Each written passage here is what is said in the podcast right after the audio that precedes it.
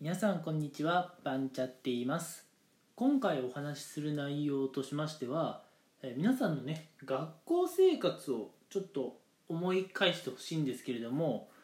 皆さんって保健室登校ってしたことありますか？うん。保健室登校っていうのはまあ学校に時間通りあるいはね遅刻していくんだけれどもうんまあホームルームクラスに行ったりとかねあるいは授業を受けるためのクラスには行かずうん。まあとりあえずね保健室にいるっていう感じの子ですね。うん。まあ正直やっぱ今の時代ね珍しくはないと思うのでどの学校どの学年にもねお一人くらいは、えー、いるんじゃないかなと思います。うん。別にねそれがいい悪いなんて話をしようなんてそんなつもりはないので、えー、どうかねあの気楽に聞いてもらえればいいなと思う思います。うん。まあ私自身はまあ、小学校の頃は結構学校生活楽しかったですし中学行ってからもね、うん。まあ、別に苦痛じゃなかったので毎日普通に登校してましたけれどもやっぱりいましたね、うん、保健室登校している方って、うん、で多分保健室登校している方とあんまり話をしたことがないので、まあ、あのどういう気持ちでね保健室登校してるのかなっていうのは正直、うん、よくわからないですよね。うん。まあ、友達との人間関係が不安で、まあ、教室に行きたくないのかな。あるいは勉強が嫌で行きたくないのかな。うん。まあいろいろ理由はあるかもしれないんですけれども、まあ、保健室登校する子っていたと思います。うん、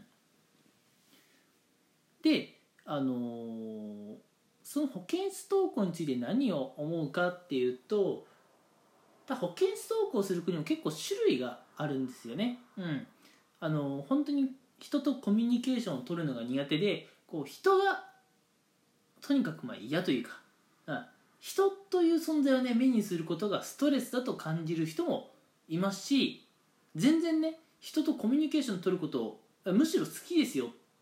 っていうね方もいるんだけどなぜだか保健室登校するような方もいるんですよね。うん。まあ、なんで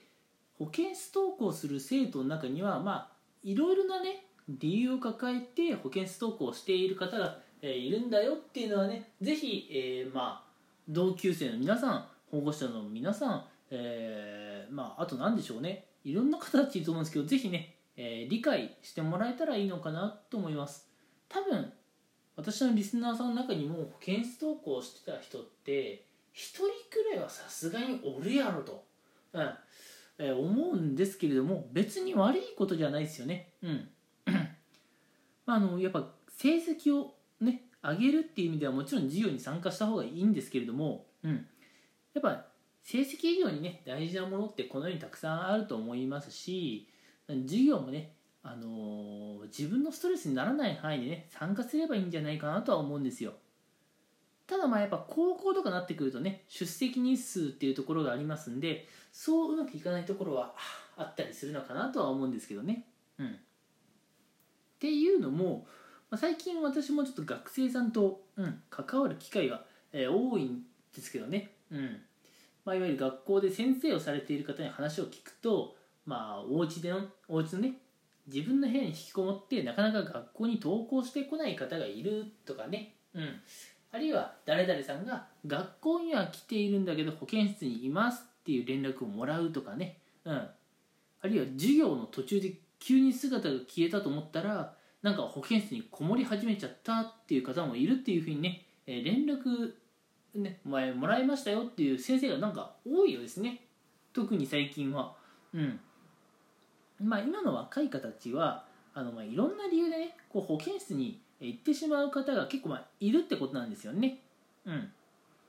繰り返しにはなるんですけれども保健室登校するだとか途中授業抜けてね保健室に行っちゃうってことを今回ねとやかく言うつもりは全くないですよ、うん、ただあの特にね近年はあの保健室にねこもっちゃう方が結構多かったりもするのでまあいろんな悩みを抱えているんだろうなっていう理解をね、えー、皆さんしていただけたら、えー、嬉しいかなと思います、うん、例えばね自分の子供にね授業出るようにこう非常に強引にね強制したりするっていうのはもちろんね、えー、子供は引き続き授業に参加しないで引き続き保健室登校をしてしまうっていうのもあるんですが、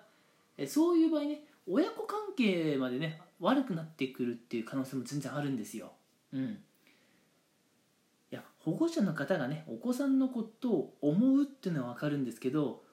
お子さんのことを思うあまりこうお子さんにねいろいろ言い過ぎて親子関係がギクシャクしてしまうと本末転倒ですよね。うん、なので保健室登校をねしている子は、まあ、いつかね、えー、気持ちが変わって普通にねホームルームクラスにね登校する日もねやってくるとは思うんですよ。うん、私の身の回りにも1人保健室登校をねされている方がいて2年近くしてたのかな？うん、